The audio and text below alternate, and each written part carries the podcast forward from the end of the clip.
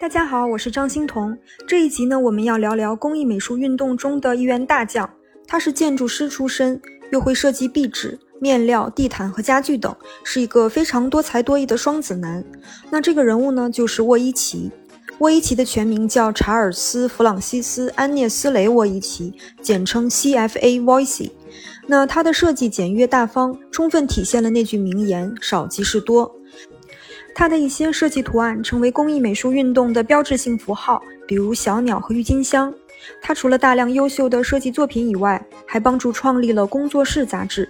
这本杂志成为了英国19世纪工艺美术运动的喉舌。那先来说说他的生平。沃伊奇出生在1857年5月28号，是一名妥妥的双子座。那双子座的特点呢是创新能力强，多才多艺。沃伊奇在很多领域的设计成就也印证了这一点。他的家乡在英国约克郡，父亲是一名牧师，后来全家迁往伦敦。沃伊奇曾在英国建筑师约翰·波拉德·塞登门下当了五年学徒和一年助手。沃伊奇从塞登那里学习到了哥特的设计风格。后来，在1882年，他成立了自己的建筑事务所，设计的大多数是民居建筑，朴实无华的本土风格。那其实他的设计作品比建筑作品更有名。沃伊奇是从1880年代开始设计面料和壁纸的。沃伊奇早期的壁纸由杰弗里公司制造，后期作品呢是由埃塞克斯公司制造。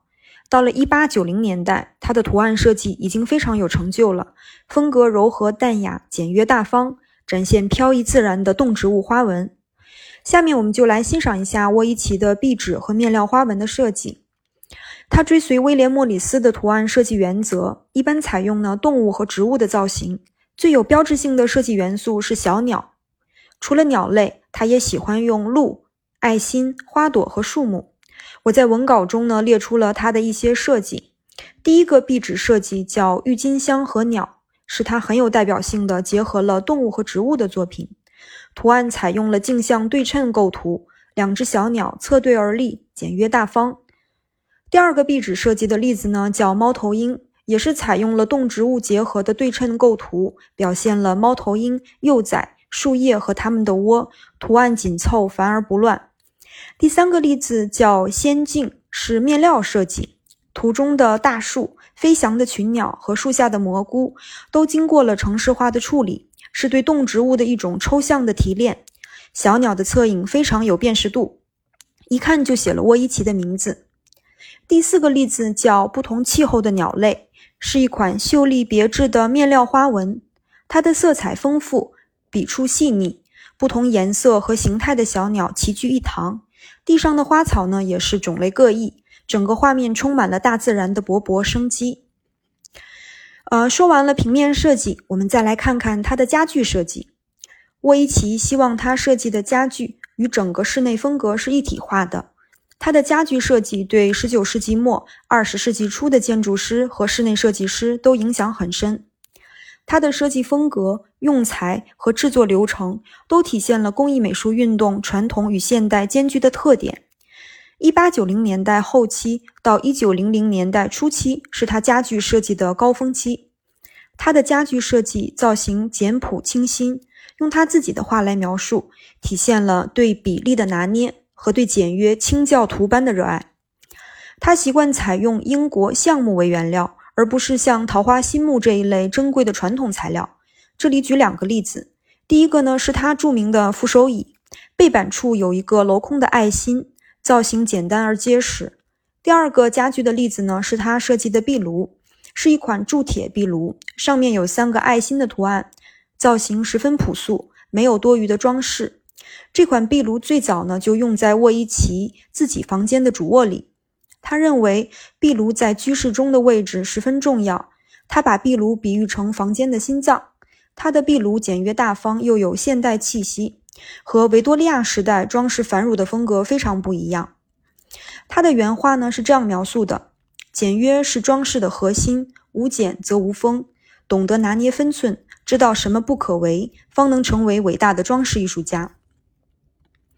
那下面我们再来聊聊沃伊奇对艺术和设计的看法。我觉得他的一些观点放在当下也是很贴切的。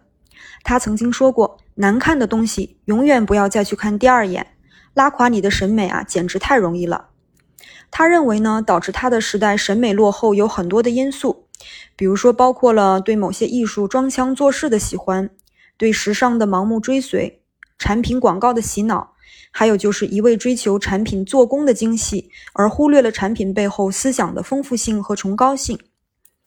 他在英国建筑师杂志上曾发表过一篇名为《当今的艺术》的文章，我引用一下其中的一些片段，大家看看是否认可他的说法。有一段呢是这样说的：所有人都具备欣赏艺术的能力，正如所有人都拥有亲近宗教的本能。但这种能力需要培养和锻炼，不然就会逐渐薄弱和萎缩。这种能力是所有健全的人所共有的。下功夫去培养审美能力，享受其中，便会开花结果。我所说的培养审美，并不是指不加区别的囤积好看的产品，而是提高理性思考、分析的能力，让我们能够看见和欣赏简单事物的美。这种美感在大自然中无处不在。我相信我们的远祖先民有与生俱来的艺术本能，他们的艺术创作往往是无意识的，他们创造的艺术美好而适宜，并且顺应天理。此后的人类已经对美感产生了自觉的意识。他们如同今日的一些原始蛮族一样，不懂得形式与色彩的和谐统一。他们的艺术粗陋幼稚，缺乏美感，不合时宜。那还有一段呢，是这样说的：我们的居室被毫无节制地塞满了装饰品。我们本来有装饰的语言体系，但却不去用这门语言表达，并不是因为我们没有头脑或心灵，而是因为我们太沉迷于这门语言，反而成了他的奴隶。于是，产品设计成了满足我们虚荣心的方式。只有当艺术表达了深刻崇高的情感时，它才会充满生机与活力。好了，最后的本期总结：沃伊奇呢是英国19世纪工艺美术运动的重要人物，他是建筑师和设计师，设计作品包括壁纸、面料、地毯和家具等。